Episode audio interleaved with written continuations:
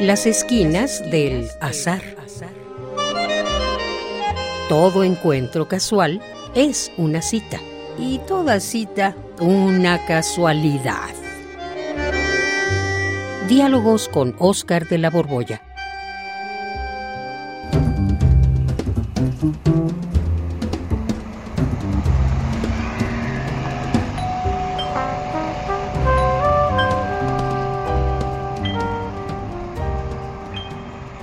Ay, pero qué barbaridad, caramba.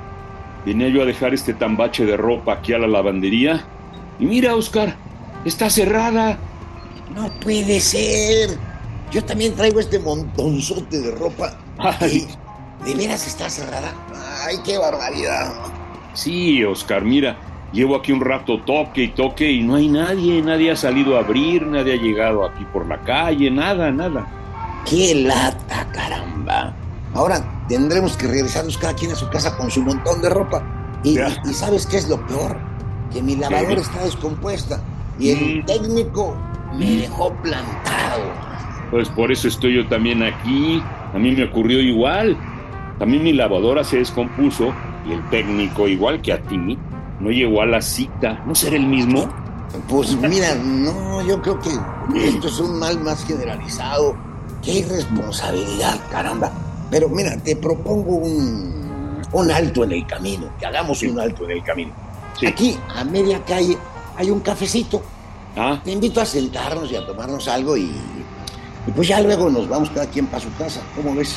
eh, me parece muy bien, muy bonito. Echémonos un café para que se nos pase este coraje, este disgusto. Vamos.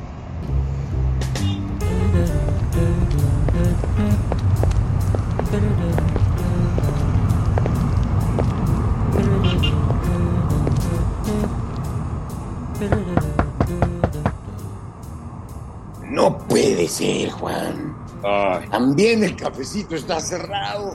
Mira, está apagado y no sacaron las mesas a la terraza. Dicen que el que madruga Dios le ayuda, ¿no? O que el no por mucho madrugar. ya son como las 11 de la mañana, Juan. Ya no es Ah. nada de esto. No, pues dicen que el que mucho madruga encuentra todo cerrado. Y ahorita no es nada temprano, es muy tarde, ya parece una maldición. Nadie está donde debería estar, como dijiste. Qué bola de irresponsables, irresponsables. Sí, son una bola de irresponsables. Nadie cumple con su deber y, claro, mira las incomodidades que les causan a los otros, o más bien a nosotros. Pues mira, te propongo que nos sentemos en estos escalones. Ya me cansé de andar paseando este bultote de ropa sucia. Ay, sí, tomémonos un respiro y platiquemos un rato sentaditos en nuestro bulto de ropa, aunque sea sin café. Sí, vale la pena que hablemos, ¿sabes de qué? De la responsabilidad. Tú, tú, a ver, Juan, ¿sabes qué es la responsabilidad? Ay, pues sí, ¿no? Es la, la el cumplir con las obligaciones, responsabilidad, sí. Pu- Pues sí, eso es, Juan. Está bien tu definición, pero a mí me gusta más la definición que se desprende de la etimología. Es, eh, ¿cómo decírtelo?, más elocuente. Responsabilidad viene del verbo latino respondere. O sea, que literalmente ser responsable es responder.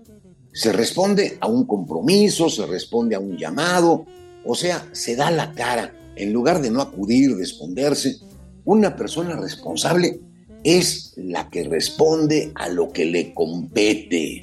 Qué bonito. Responsabilidad es responder.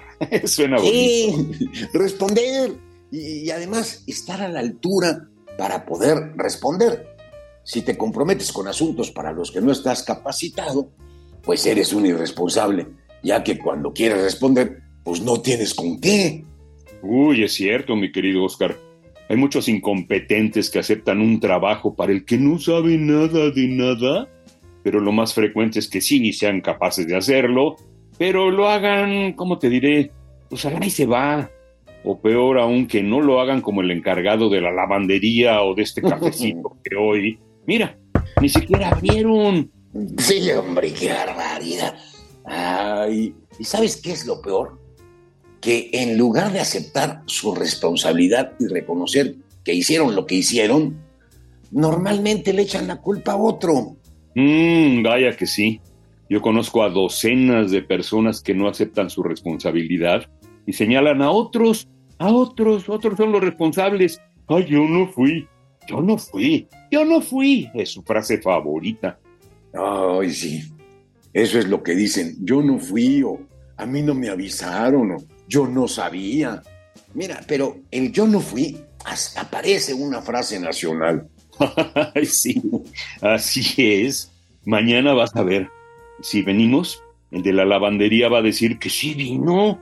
Él abrió temprano, vas a ver. sí, hombre, qué bárbaro. Algo muy grave está pasando, Juan.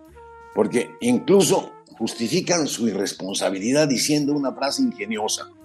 Hacen como que me pagan y yo hago como que trabajo y se quedan muy sonrientes ahí, así, con una sonrisa vacuna, sin darse cuenta que se va formando con todo ello una luz que precipita a la sociedad hacia el abismo. Sí, qué horror.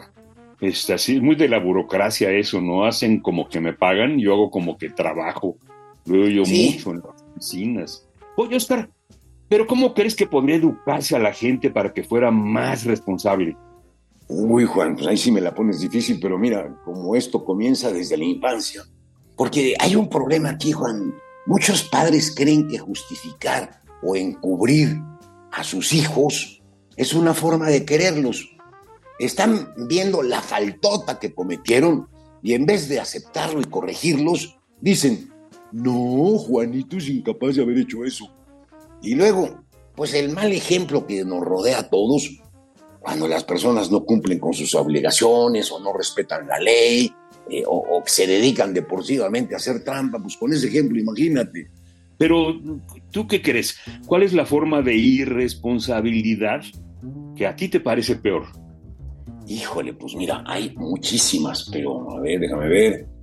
Hay una que a mí, en lo personal, me parece verdaderamente atroz, pues creo que aceptar esa responsabilidad, pues es la base de todo lo demás. Ah, caray. ¿Y cuál es eso que todos deberíamos de aceptar? Eso de lo que todos deberíamos responsabilizarnos. Pues mi querido Juan, la más importante de todas las responsabilidades es admitir que somos responsables de nuestra propia existencia. Mm. No sé si alguna vez has oído una frase que dicen muchos jóvenes y además se la dicen a sus padres. Sueltan aquello de yo no pedí nacer. Ay, sí, sí, me acuerdo. La he escuchado muchas veces. Es una frase que siempre deja a los papás todos desconcertados, descontrolados. Que ciertamente en ese momento, con esa frase, yo no pedí nacer, se sienten responsables de sus hijos.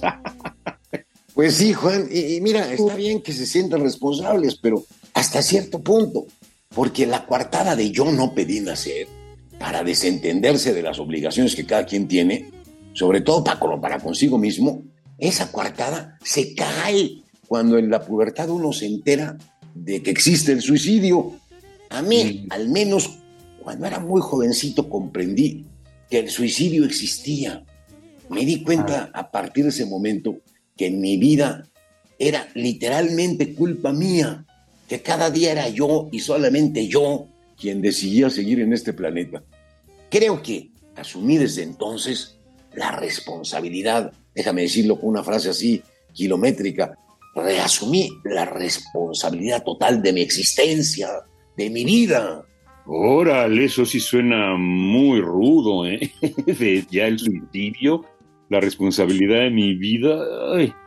Pero bueno, sí es verdad. Llegamos aquí porque nos trajeron nuestros padres, pero seguimos aquí porque, como bien dices, cada día refrendamos nuestra decisión de seguir aquí. Y es verdad, cada quien es responsable sobre todo de su propia existencia. Sí, Juan, cada quien es responsable de su existencia y cada existencia tiene sus obligaciones y cada quien debería de cumplirlas. Si eso fuera una actitud lo suficientemente generalizada, te juro que viviríamos en un mundo mejor.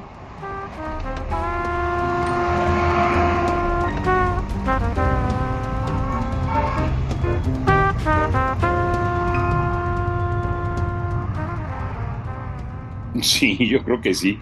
Hoy, por ejemplo, no andaríamos aquí con nuestros tambaches a cuestas, de ropa sucia, ni estaríamos sentados en la banqueta, ni esta banqueta estaría rota, ni esta calle llena de basura, ni todo lo que lamentablemente podemos mirar desde aquí, desde este lugar.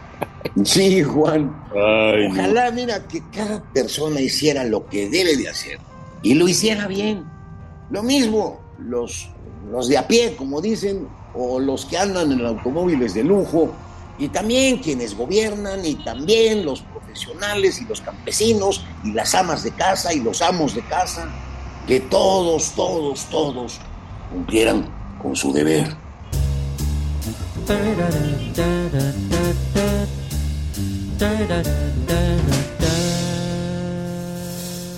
Radio UNAM, en colaboración con la Facultad de Estudios Superiores Acatlán, presentó Las esquinas del azar. Todo encuentro casual es una cita y toda cita una casualidad.